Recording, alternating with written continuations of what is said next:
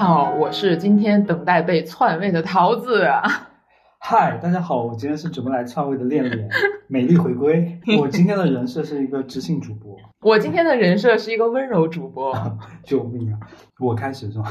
对啊，不是你开始吗？我先复盘一下上上上次我来做客这个主播啊，呃，这个直播哎什么？这个播客播客。我先复盘一下上一次上一场我来做客这个博客，然后发现还有挺多朋友还觉得我聊的还不错。哎呦，所以我现在有点飘了。哎呦，今天离麦克风都近了。对，我今天离离麦克风都近了。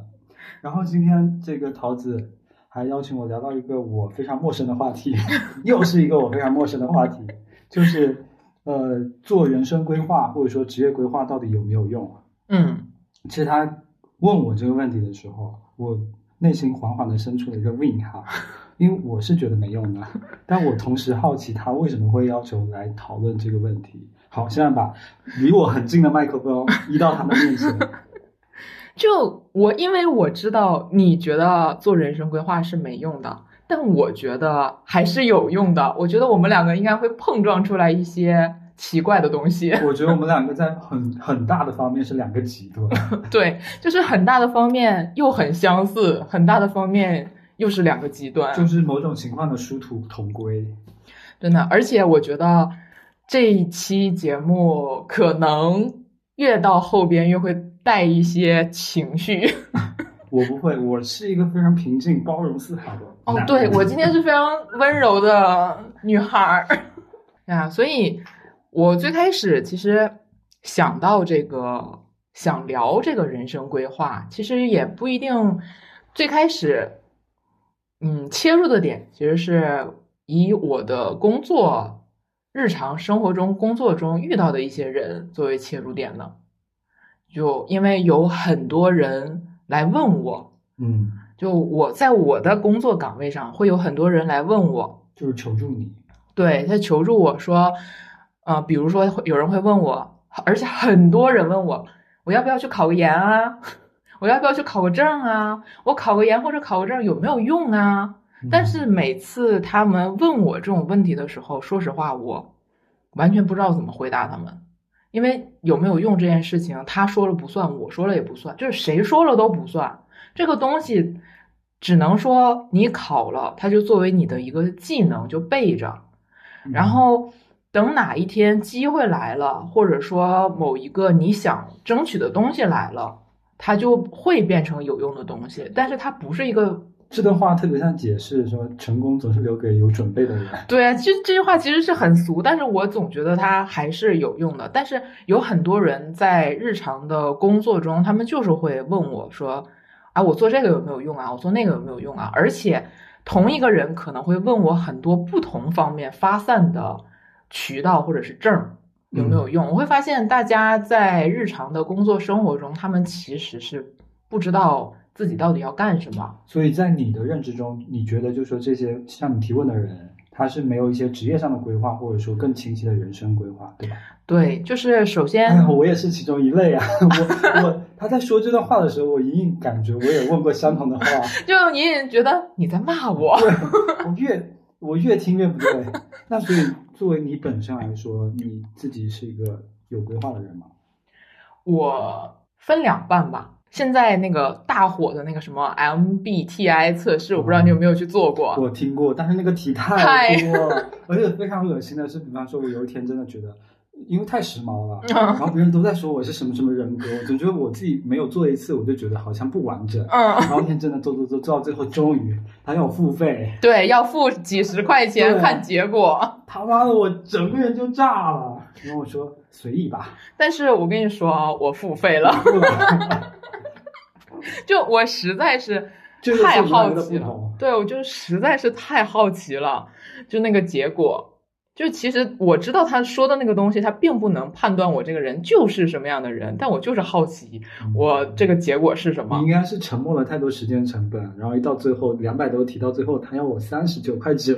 没有啊，我就是很喜欢这些东西啊，就包括我之前不是还有跟你聊一些什么星座啊，什么一些七七八八的五行八字啊，五行八字是你喜欢的。我现在依旧喜欢，我现在开始有点喜欢风水了。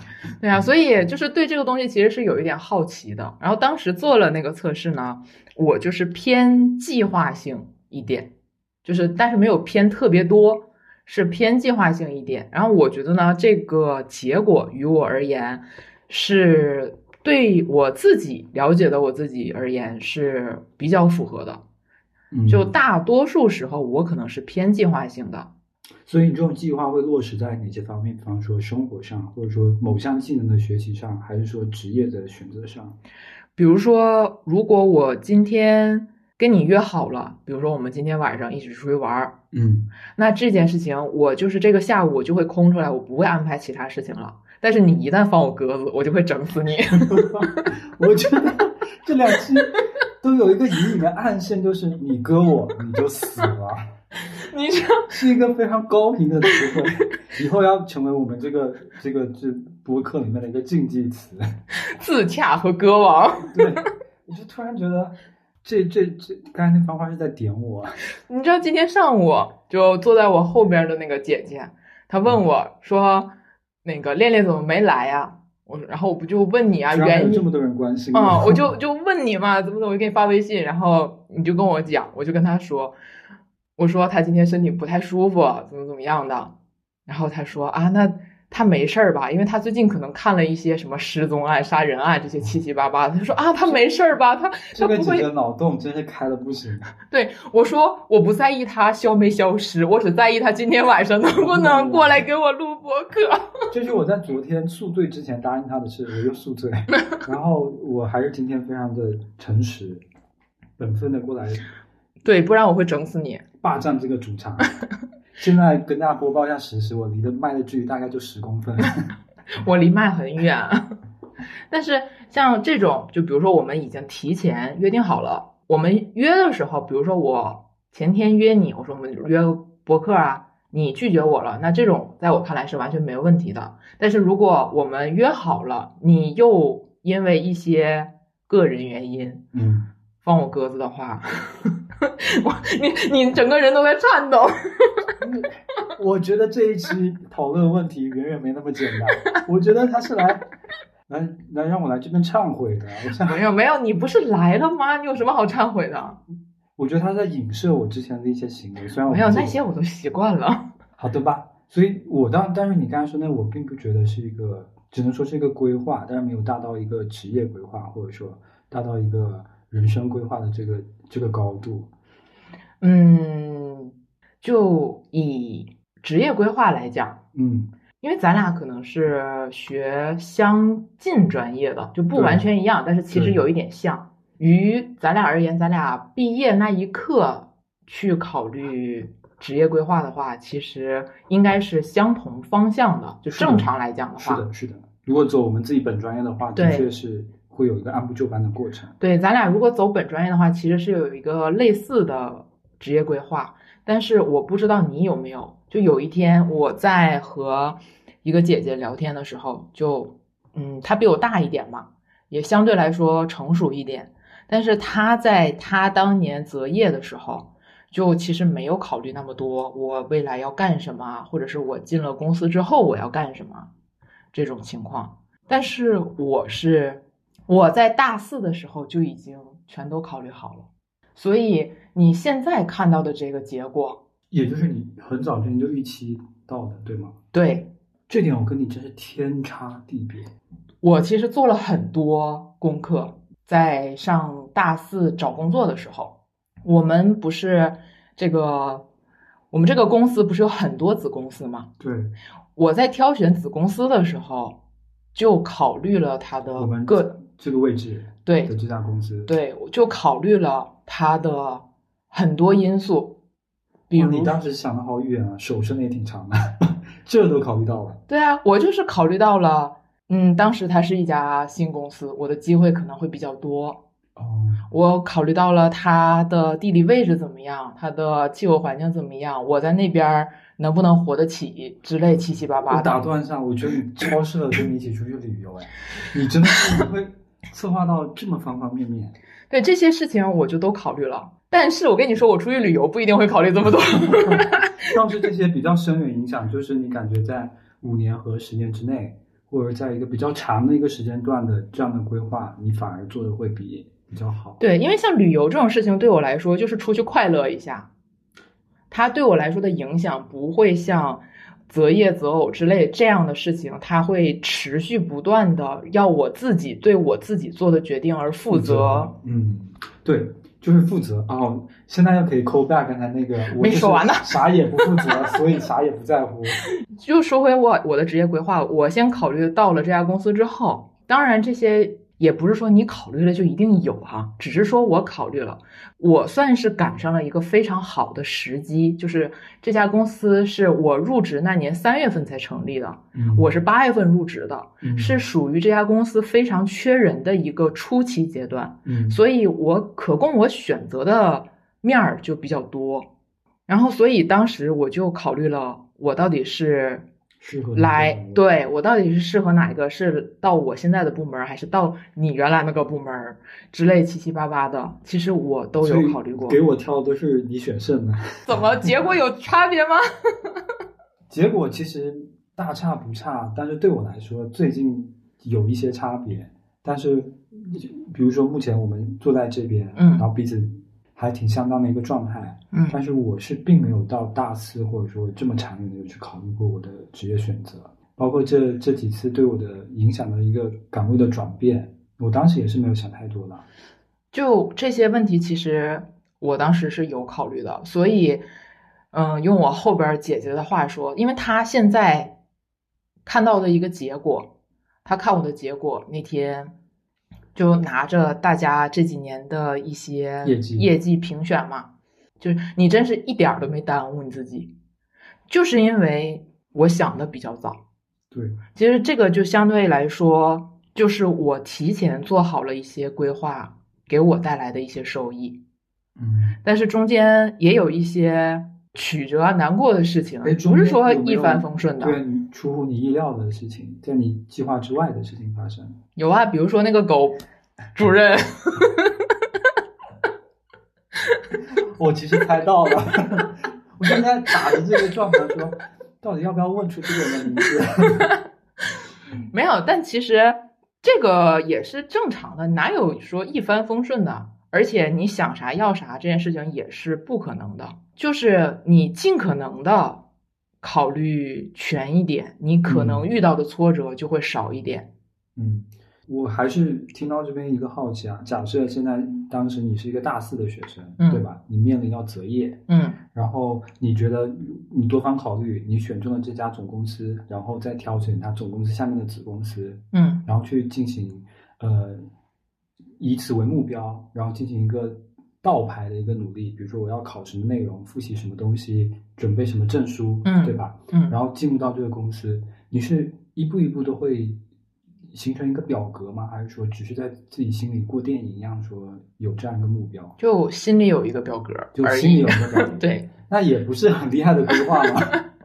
我我理解中的规划是那种，比方说，呃，拿一个近距离的，我现在要考研，嗯。那我的目标定在今年的呃十二月份，嗯。那我这样开倒排，那我目标考研只是一个过程，嗯。我考研最终结果是我要上某个学校的某个专业。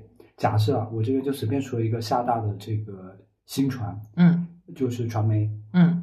假设我要上这这个考这个研，那我要读这几本书，那我觉得读书还要再往，首先要要去买，对吧？要细到这细到种我觉得 规划就应该细到我要买买什么书，然后课本还要买什么辅导书，然后这市面上什么辅导书比较有助于这个这个教教材的理解，然后这个老师的课程网课哪个老师比较好，我觉得就是要像树状图一样细分细分细分到这种程度，然后开始一个倒排，我到什么时候可以开始完成第一第一门课程，然后只有这么清晰的这样有一个表格在，或者说严格，哪怕我在落实到某一天，一天我今天几点钟起床，嗯我什么时候来规划这件事情，然后几点钟完成，几点钟睡觉，我觉得这才是一个我觉得非常牛逼的一个规划师。但是我有一个问题啊，就我的性格，嗯就是我一般给自己定目标，比如说，假设说我这一年要看完十本书，嗯我不会给我规定我每个月必须看一本儿，如果我规定我每个月必须看一本，我一定看不完。就是我的性格这，样吗？对我的性格就是这样。很好笑。比如说是今年，那我们现在是四月份，我们假设还还剩一个八个月，我还在心想这个简单算术的话。那比如说前段时间你就是荒废了，到最后两个月的时候，你那时候看书不就觉得只是为了完成这个目标，反而这个这个规划的意义就不那么大了吗？哦，我不会，我是以结果为导向的。只要达成这个结果，过程怎么做，我不太干涉我自己，就是没有条条框框规定的那么死。而且我很奇怪，就是我一旦逼自己，你必须做这件事情，我就会跟我自己吵架。你真的是由内而外的叛逆啊！我真的是服了。就是我可以愿意去做这件事，就我今天想做了，就多做对我就多做一点；我今天不想做了，我就少做一点。但是我如果一旦非常强迫你今天必须做这个事儿，我就不干。哦你真是从骨子里面的那种反抗。对，所以对于我来说，这个规划就是，比如说，假如说我们大学要考四六级，嗯，我就会说我今年要把四级考下来。至于我这单词是今天背还是明天背，就我不会给自己就是规对，不会框到这么严重的地步。那你这一点的话，那我也可以说我是一个有人生规划的。你你规规划啥了？你说给我听听。就比方说，哎呀，听起来有点凡尔赛啊。嗯但比方说，就大学没有什么东西要努力的，就是考一个四级六级嘛，嗯那可能是课程以外的东西。嗯那比如说我今年，我是我一直有一个理念，然后这句话是蒋方舟在他非常小的时候写的一篇作文里面，然后那时候小时候看到，我觉得非常有道理。他做一件事情的时候，你不会，那聪明的人就学老师怎么做，那像我这种笨的人就学聪明的人怎么做。所以只要大家都去考四级，我就去考四级；大家去考六级，我就去考六级。就是过程中，如果说舍友或者其他人他去图书馆，那我今天不去，他两天他每天都去，那我就跟着他两天去一次。但是你这在我看来是属于没规划啊，对，这是没规划吗？因为我觉得，如果说人生是一件大家都是这样，就是反正我有能力，我我干啥就去干啥了。就我们放大来说，就是每个人的一生，你用最最宽广的眼光，就最粗糙的眼光去审视一个人，他可能会经历，比如说从小读书，然后毕业，然后再读书，可能每个大学生都要考四级六级，对吧？嗯，那你在那环境下，你跟着做，这就是一个已经做好的规划，只是有点粗糙而已。但是我有个问题啊，嗯。就在我上班之后，深刻感受到的，就是在我身边的这些朋友、同事中感受到的一个现象，就我们在前二十二年，就是在大学毕业之前，前二十二年，我们的生活都是每天都有人告诉你，或者是引导你，今天你要把这个作业做完，或者是这这学期期末要考第一章到第三章，所以第一章到第三章你要给我学好，嗯，或者是你看大家都去考四六级了，你知道哦，我也要去考四六级。对，但是当你二十二岁离开了那个学校之后啊，本科生啊，研究生我当我没说，嗯嗯嗯，有些天才当我没说 就是当我们离开了学校这个有相对来说有引导的这样的一个环境，把你扔在比如说就扔在公司里，嗯。扔在社会里，你不知道别人在考了啥，你不知道别人学了啥，然后也没有人引导你说今天你该做什么，甚至有的人就是我们腹黑一点说，有的人引导你你，不是故意引导你，可能是为了人家的业绩，不是为了你的业绩，让你去干这个事儿，并不是像以前我们上学似的告就告诉你到点儿了就要吃饭了，对，到点儿了就要把作业写完了。等你到了这个社会之后，没有人再告诉你该做什么了，后面的事儿只能靠你自觉的说，或者是靠你的喜好，或者靠你的规划，或者是靠你的能力，你去执行一些事情。那当然，这个事情如果你非常的有规划的话，反正没有规划可能也有它的好处吧。但我最近可能感触比较深的是，我身边有一个朋友，他比我还小两岁，然后他们同一届的这些学生呢，就大家的学历啊，进来时候大家都差不多，年纪也都一样大，就同一届的人嘛。嗯他是一八届入职的，那大概到现在这五六年的时间里，我们就是虽然我们的性格啊、兴趣爱好啊什么的这些完全不同，然后大家的相处就是为人处事的模式也完全不同。但是我是非常敬佩于他的，就是我们横向对比来看，这一届的这几位同事里，只有他双学位拿了，研考了，婚结了，孩子生了，社会的专业技术资格证考了，在这些的技能基础上，他能比他同届的其他人早两年。他甚至要他去年就可以考了，只是因为他回去生孩子了。他去年就可以评技术资格了。就不管就大家有一些流言蜚语或者是怎么样的，就是觉得性格方面大家相处不太来或者怎么样。我觉得至少对于他本人来讲，他想要的东西他都有努力的规划好，并且去努力的做到了。我觉得这就是一件很牛的事情。这的确非常让人。至少让我非常敬佩啊！对啊，我觉得我是非常敬佩他这一点的。我觉得就是很尊重、很敬佩他的这份努力，而且我也很尊重他这种思想。跟他相比而言，我就是一个没有规划的人。对对，这才叫有规划。你刚刚跟我讲的都都不能说服我。对，所以我只是偏规划一点，我不是极端规划。对我不是极端规划的那个人，我只是偏规划一点。就是我会在一定的事情上有一些规划，然后但是在一定的事情呢又又很放挺。然后我又想到你跟我聊这个问题，我为什么会觉得很强人所难？嗯，因为我一一想到你但凡有个人生规划，有个职业规划，那首先你居然会有个目标，对吧？嗯。然后你刚才说到那个同事，他的目标，比如说是某五年拿到什么证，结婚生孩子，那目标到这边他为之努力，那这个时候他所要的就是一个自律的能力。自制力，嗯，然后要还你制定这个计划，你首先要有对自我的认知，嗯，有一个清晰的自我认知。那么你在制定起来，你在过程中还有一个非常强的执行能力。你看这几个品德都是我没有的，真的没有一个是我觉得我这辈子可以，哪怕是其中一方面沾边，我自问啊，这些品德我都是没有的。你看什么自制力啊、自律啊，然后自我认知和那么强的执行力和毅力。所以我更多的时候是发现这个事情发展到我不得不去做了，嗯，不然我没有办法，嗯，去让我的人生不那么，呃，或者让我的职职场不那么困困顿的时候，我才会说不得不做，我才会去做，嗯，这时候我是一个被动的状态，嗯，但是像刚才就我而言，其实我心态会稍微放开一些，所以我不会因为这个我难过一阵子，但不会难过很久。我一直觉得啊，做人生规划和这个职业规划，规划只是一种工具。嗯，它，所以我不会为任何一个工具来影响我的心情或者我自己其他的发展。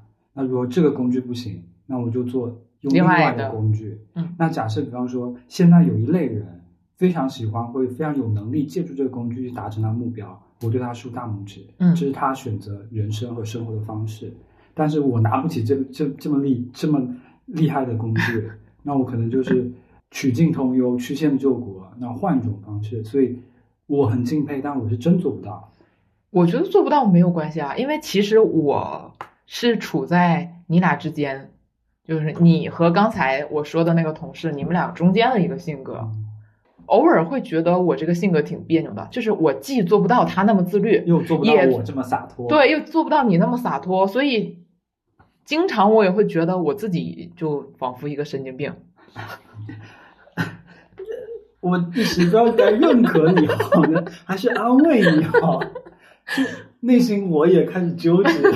你看我，在这边忏悔和自我反省，你开始做到刚才我说做人生规划其中一步，就是有深刻的自我认知。就我的深刻认知，就是我经常确实是一个神经病，就。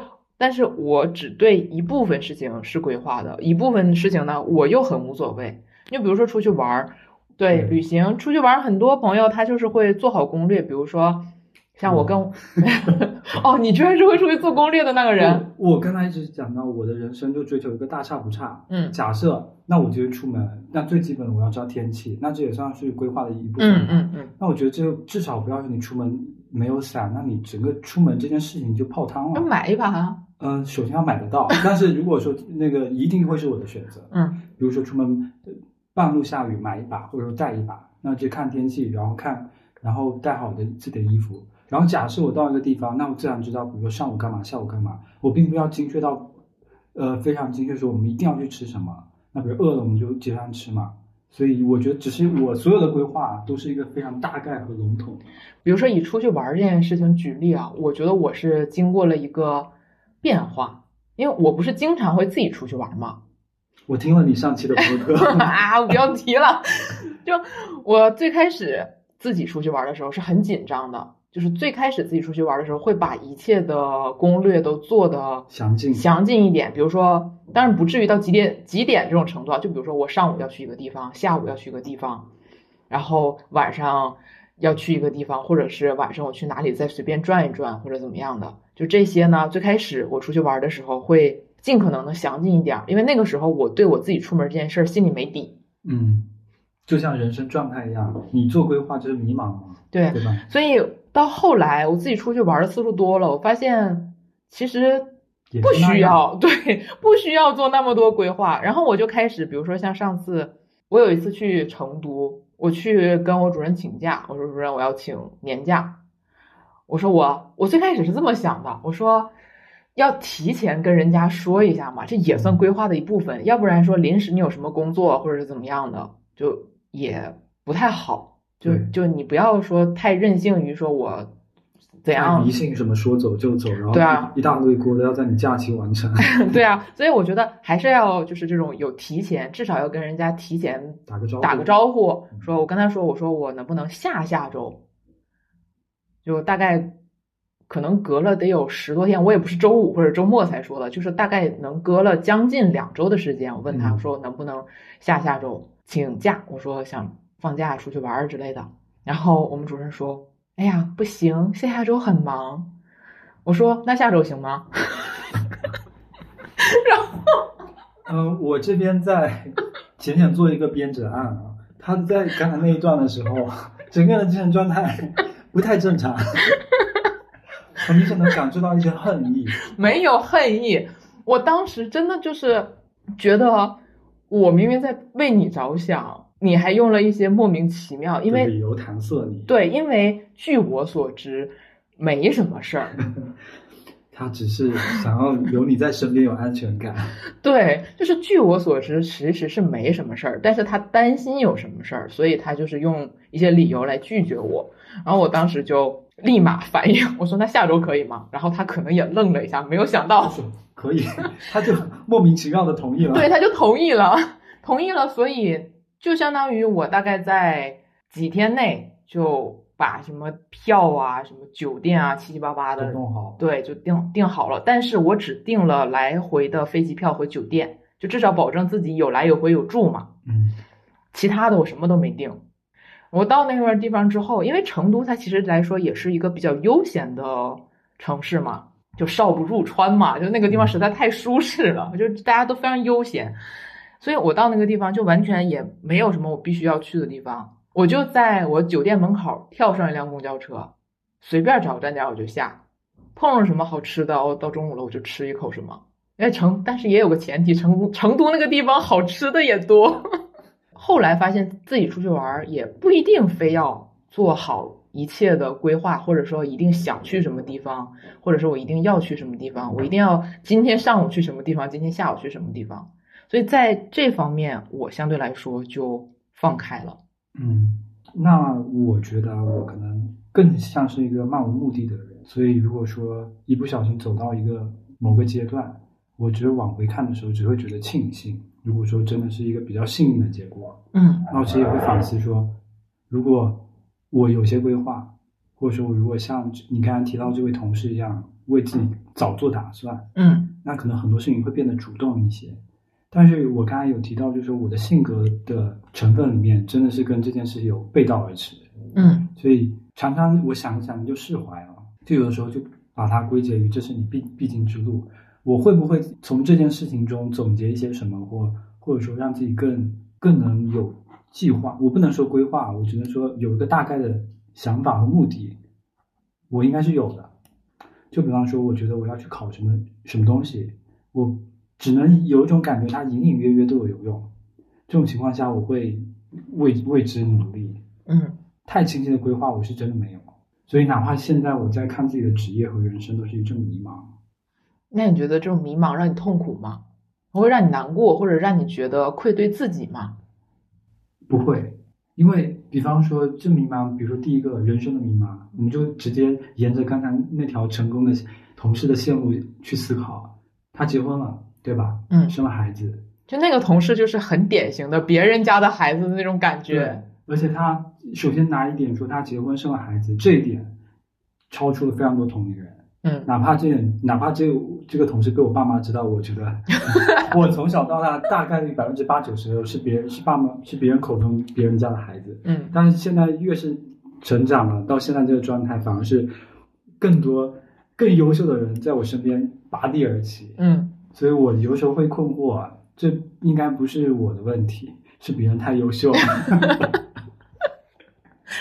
是这样。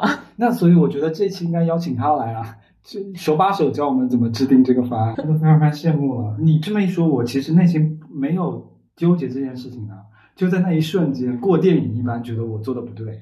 对啊，就我就我刚才在说那个同事经历的时候，我就感觉你眼睛对你眼睛瞪大，毛孔张开，就是有一种我的天呐。因为如果你不去归纳，你会觉得大家都在按部就班的往前生活，往前过。因为我这个岗位看得到，对一个人的这些。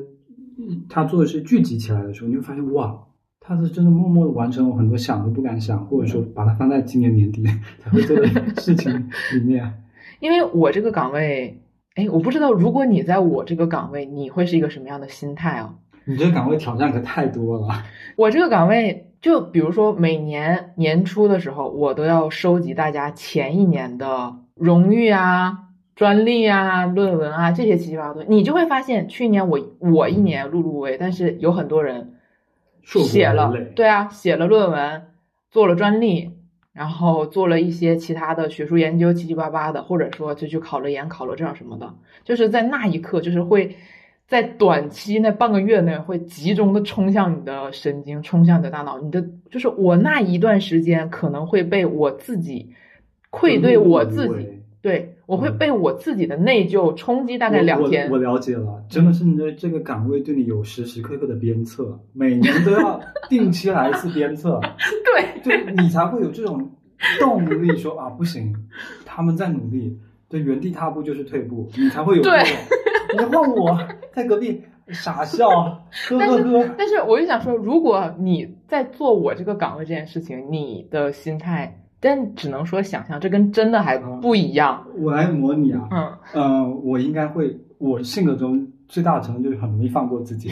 哎，其实我也就纠结两天啊。啊，那我可能就纠结当下吧。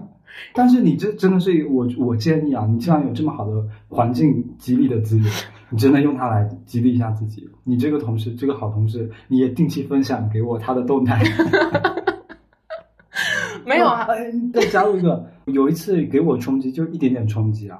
是因为我在跟这个同事聊天的时候，因为他已经已经生完一胎了，嗯，他一天跟我讲说准备要二胎了，对他要生二胎了，我就觉得哇，哇，但我这一点上对我倒是没有什么冲击，我不是他生不生，只是他这个思想，他这人生进度啊，对他就是就是老一辈经常挂嘴边，你到什么年纪就要做什么年纪是。这有就是我刚才说那种，就是人海茫茫中那种大规划。你毕业了，你考证了，你入职了，然后你到哪年你结婚了，到哪年再生孩子了，在哪年选墓地吧。人生大规划，我一直觉得就是我觉得人生有一个大规划就行了。但是人家不仅规划了，而且执行的非常好，非常好，而且在不断努力。就是他真的是一个很努力的人。就比如说我们考呃英语，就是我们不是有那个英语考试嘛。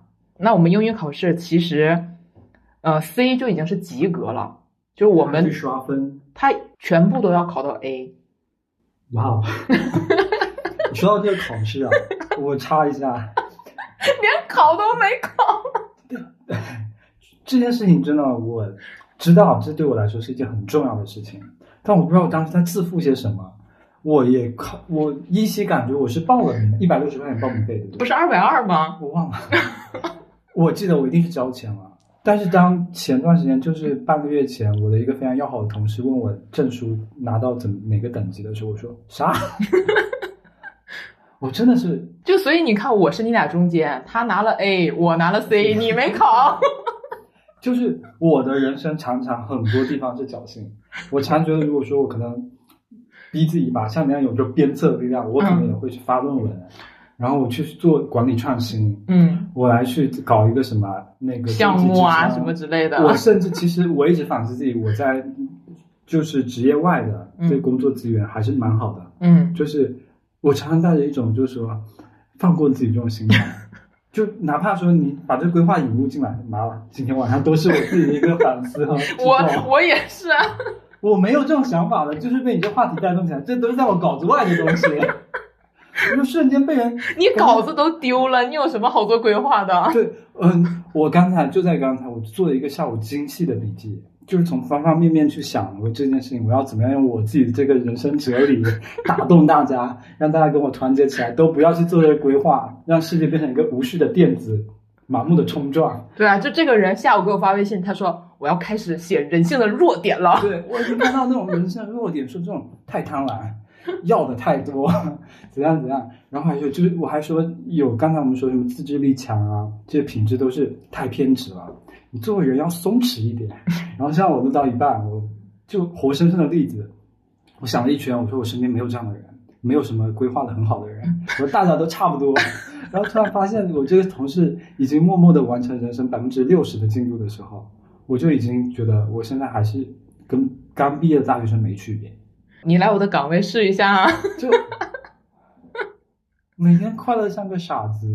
那我觉得挺好的啊，没什么不好的。没有，我觉得 突然 emo，不要 emo 了。不是这这是非常真实的，因为这关关系到，比如说你未来的一些呃职业评定，可能还会影响到工资。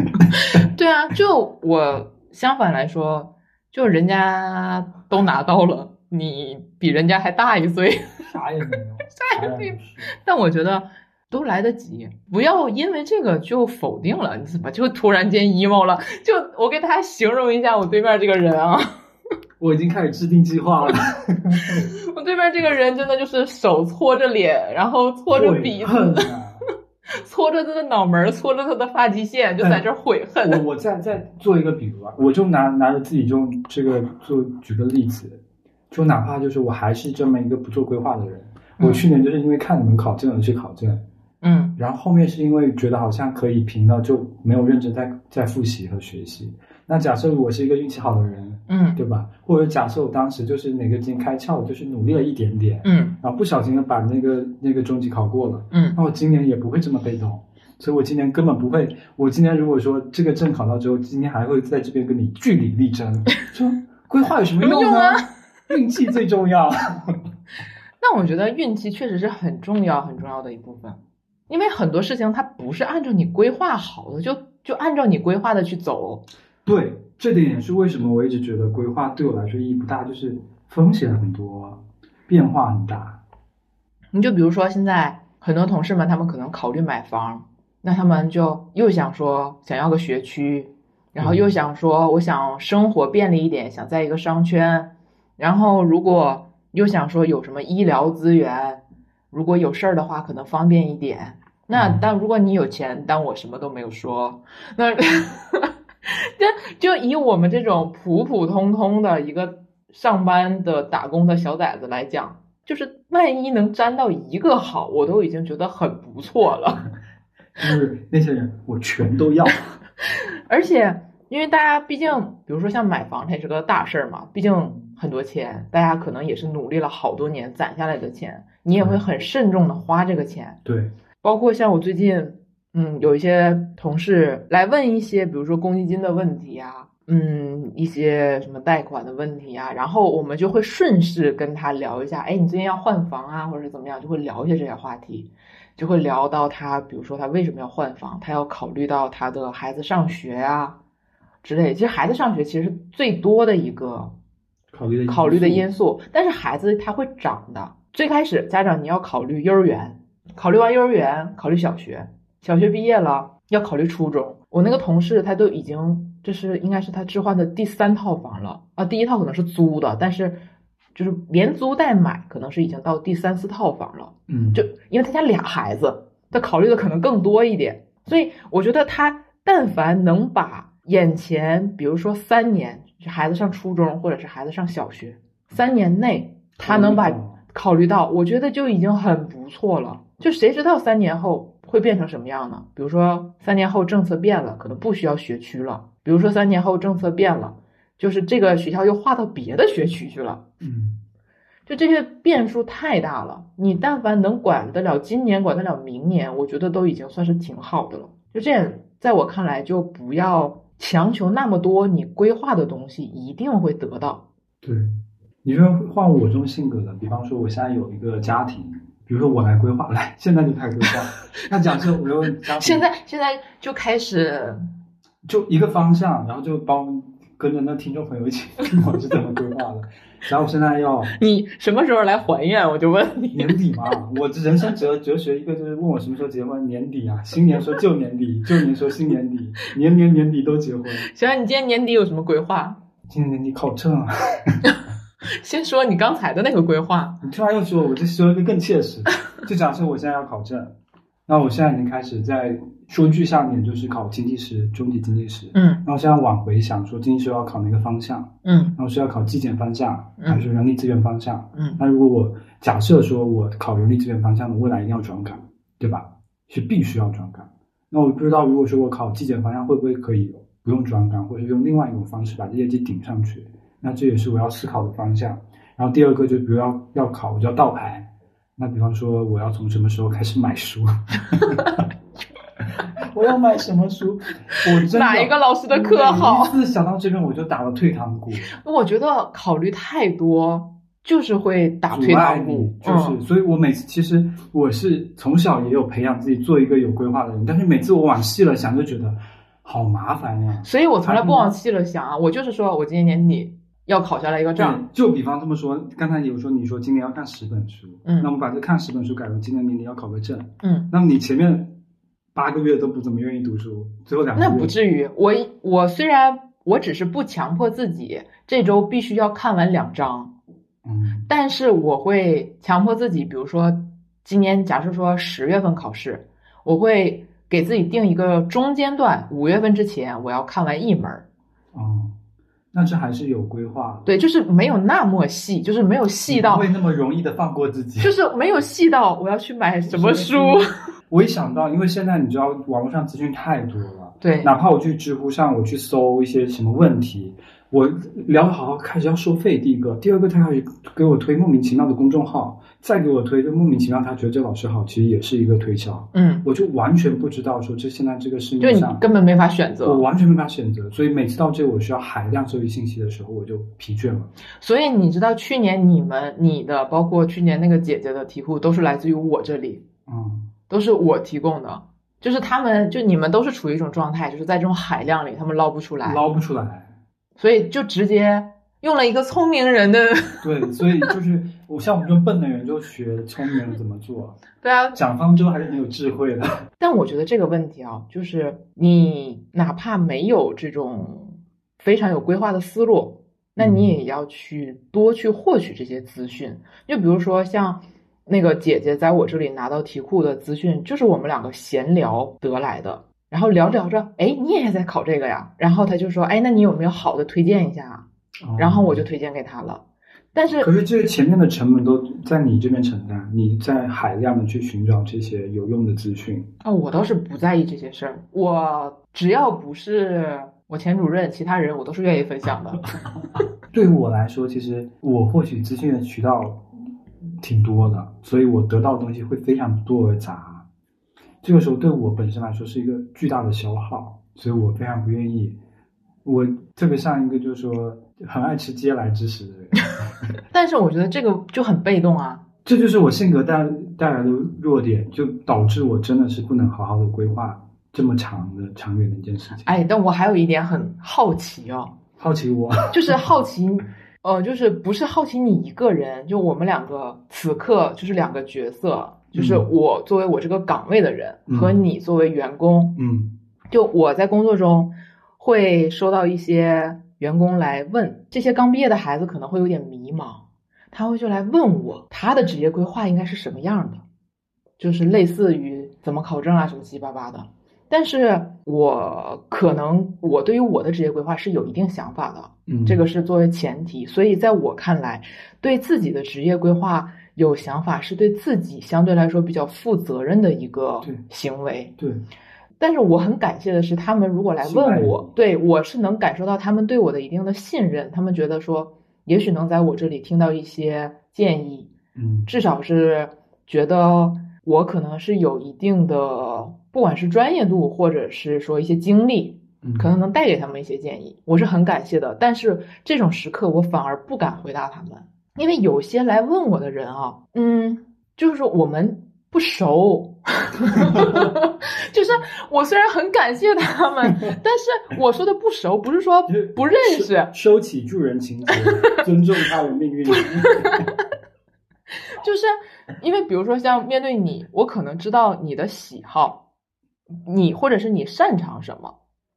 或者是你追求未来的生活或者是工作是一个什么样的？像我现在就在我比较喜欢的岗位上，我可能相对来说，我会跟你分析说，你现在的这个，在我看来，你这个情况是哪里有利，哪里有弊，可能会针对你个人的这样的一个情况。但是有些同事啊，就真的我不知道他们性格具体是什么样的，喜好是什么样的，包括他们自己想什么样的，对，我就不敢给人家回答。这点太重要了。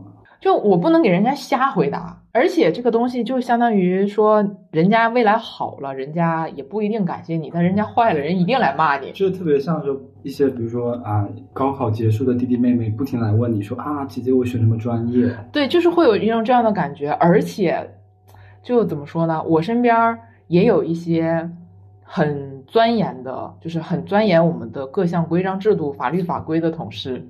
不，我是要夸他。哦，你要夸他。嗯，我要夸他，就是在这方面，我是觉得说，因为我知道他在意这个事情，那他就会去学，学了之后他就会懂，懂了之后他就知道他自己要干什么，他要拿什么，对，就是这一点我是非常认可他的。然后有些人呢，他又在意，他又不学，他又来问你，又在骂我。我现在要要在几点从中播一个小插曲。刚才这位对所有规章制度就是如数家珍，然后呢也觉得非常有规划这个朋友，我他曾经是我眼中认识那种聪明的人，所以我一直观念是，像我这么笨的人，我就学聪明人怎么做。然后呢，他在入职第三年的时候，他告诉我说：“你把公积金从账户上取出来，这样不会对你有大的影响，但你每个月还有这么多钱可以自由支配。”我说：“太对了。”我说：“你，我相信你。”然后学校导致后面买房的时候少贷款了十万块。没有，因为就是你遇到的这种机遇或者是事情，就是会变化的嘛。对，话说回来，我对这同这个有规划的同事印印象深刻，真的。没有话说回来，我觉得他在意，他就去学，学了他就清楚他他要干什么。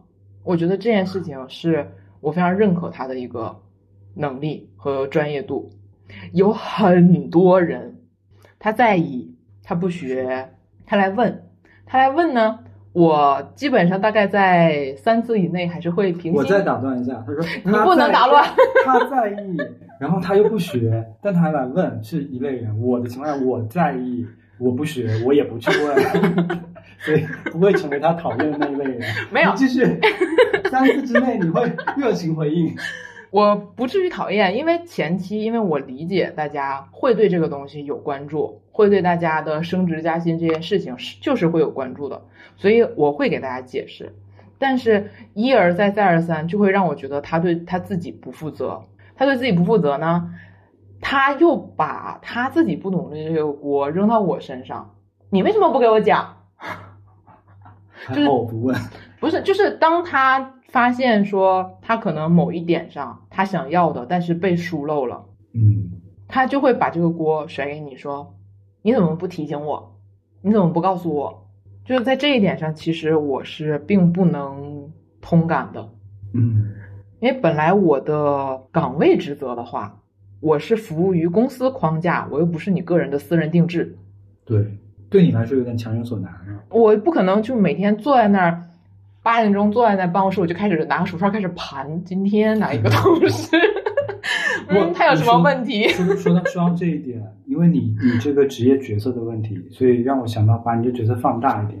一个人如果说要做规划，人生的规划也好，或者说职业规划也好，真的需要一个更高级的引路人给他进行一些提点。你说，其实像我最近经历这件事情，我会对办公室的另外一个转岗的小伙伴说：“我说你一定要再注意一下这件事情。”对我是深感了，嗯 他处于当时我同一个状态，就是我在经历的。我说你未来一定会经历，所以你要找个方法，或者说怎么样好好的把他这件事情平安的顺利度过。我不知道他当时是怎么想，但是我真的自己经历之后，我在提点他这个，因为我年纪比较大嘛。然后再比如说职业规划这件事情，我相信，比如说家家里的长辈，或者说在某个行业对你有影响力的人，或者说某个学长学姐也好，但凡，但我一直认为，这种能给你提供职业规划的人，一定既要了解你，而且能力比你高，还要岁数差拉大一点。而且你还得保证他还得有一颗好心。对，你就万一假设说我今天只是因为我缺人儿，我就诱惑你来，对，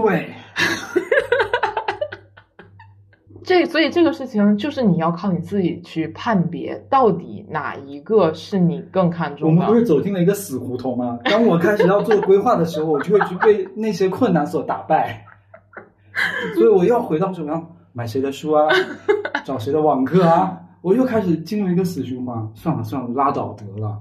就是如果说这件事必须你自己独立完成，你这人要有超强的意志力和真的要背水一战的那种决心。但如果说有人指点你，这个人绝对爱你，而且你又信任，你这才会是一个比较顺利，而且在我看来啊，嗯，是一个比较呃比较高质量的人生规划或职业规划。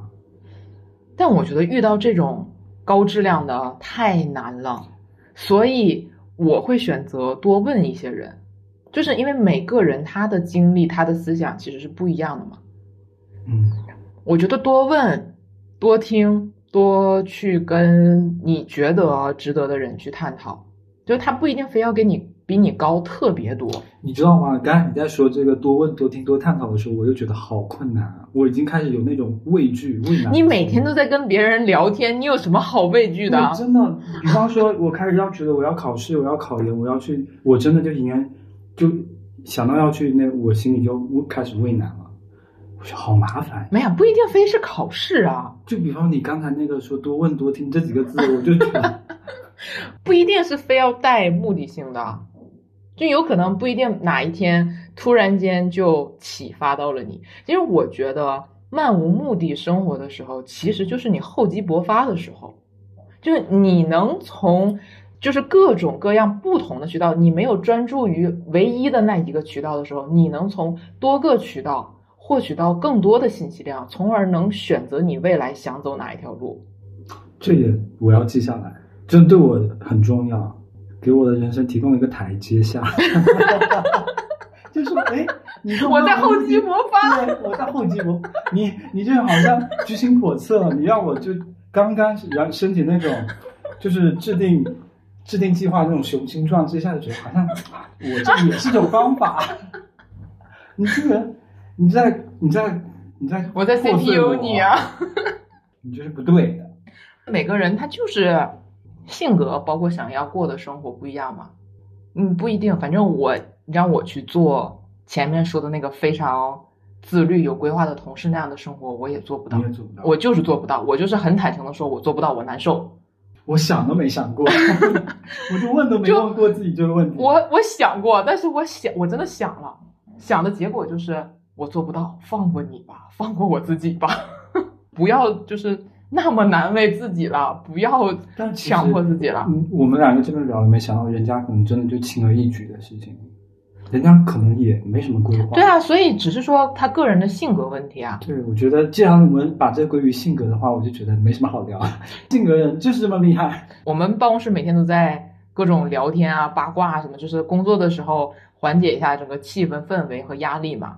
然后像我们聊天的时候，他经常他是不插话的，嗯，就包括我们可能很多人站在那里七七八八的，他也是不说话的。然后我有一次我就问他，我说就是你怎么不来加入或者怎么样？其实他也相对来说挺开朗的嘛。然后我也会问他说，哎，你怎么不来一起啊？怎么怎么样？他说啊，我都没有在听你们在说什么，在说不是讨论跟我没有关的事情的时候，我是听不见的。哇，这个技能好屌啊！对，就是他完全不在意。就像比如说你之前，你不是担心过说路过他的工位不跟他打招呼，直接来找我会不会很尴尬？人家根本不在意这件事情。让我放心。就怎么这么具象？我真的出于非常好奇，就是问过他，我说你怎么不来？他说我根本就没有听见啊。就是他的性格里这一点，就是他性格里自带的，所以你就不要你强迫把你的性格扭成他那样的性格，我觉得也没有必要啊。我觉得我这性格也是闪闪发光的。对，你就我就开始到一个重拾自信的这个阶段。你就厚积薄发就好了。对啊，今天整个这播客的场景，真是这种跌宕啊，真的是我内心的跌宕。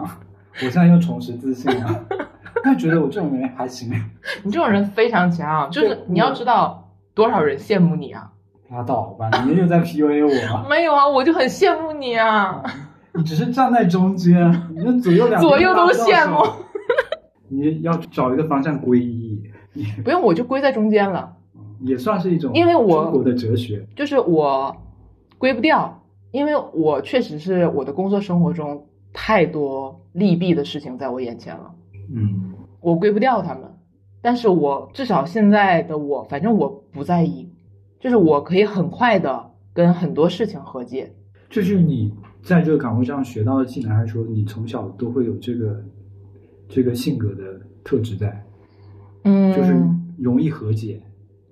从小就有，但是从小的那些事情比较小。哎，就比方说，我非常好奇，假设说你现在我觉得和解了。就比如说我不太在意，我觉得就就那么回事。嗯，那你比如说某个午夜梦回，你会啊？不会，我睡得可香了。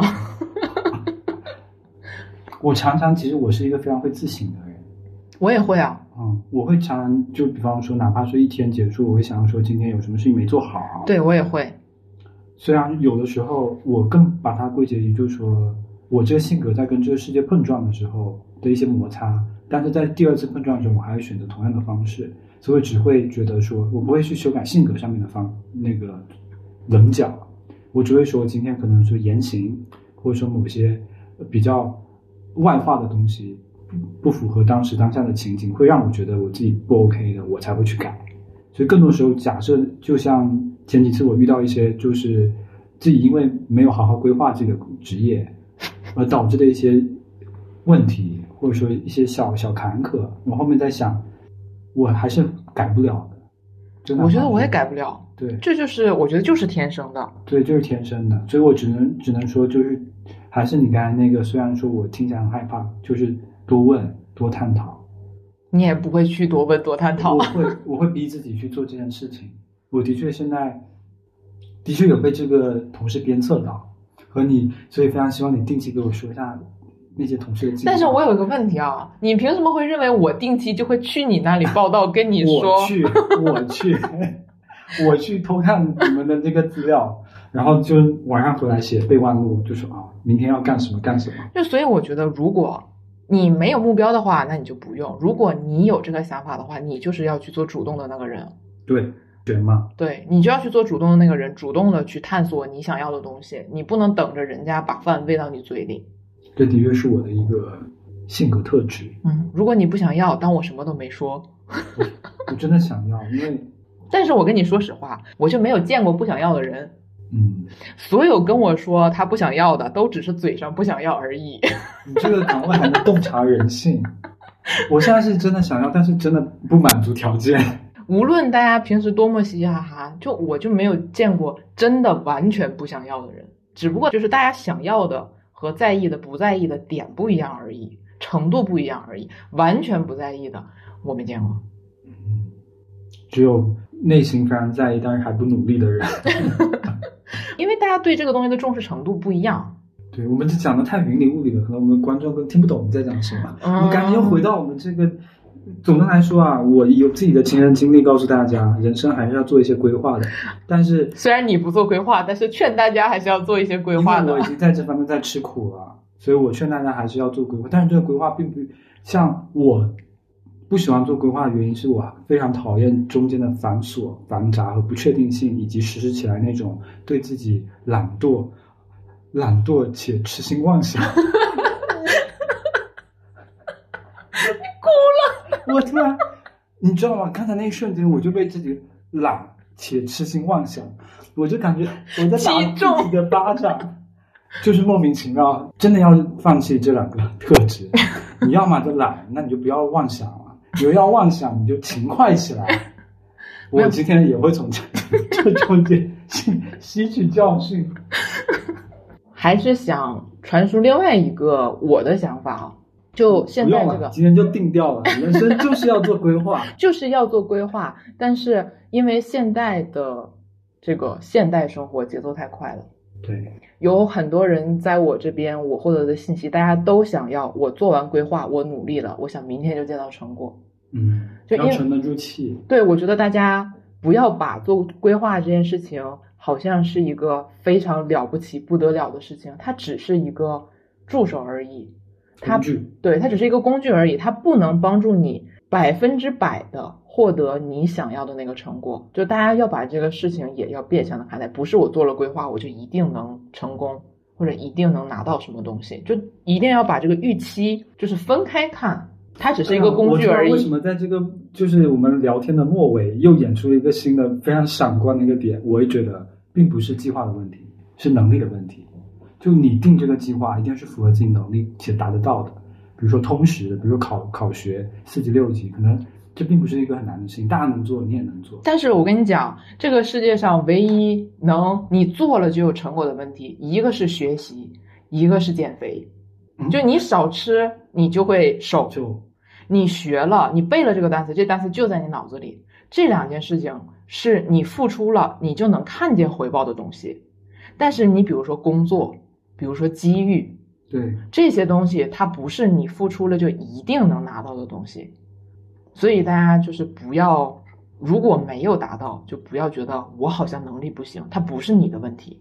是的，这心态还是要保持。这时候我这些心态可以分大家一些些。对，我从来不觉得是我的问题。对，就是你不要责备自己，你就有能耐你就去责备别人，就是你不告诉我。我现在现在满脑子都责备的另外一个人。你就是在责备我。不敢。嗯嗯，你就是在责备我，你怎么没有早点跟我讲？有那么一丝丝吧。行了，留着下次责备吧。留着下次责备，下次还有好多话题没有衍生出来呢。啊，下次聊一下，用八卦看一下你的运势最近怎么样。我这还真的可以聊，你待会可以标个标点，我这把。不用标标点，我已经记在这里了，就贴在你的办公桌上。其实你拿规划来说，其实我自己在想的时候，跟我们说八字啊。人生有个先天命先，救命啊！你不要延伸太多了，这些可以了。就跟这有关，你看有没有用哈？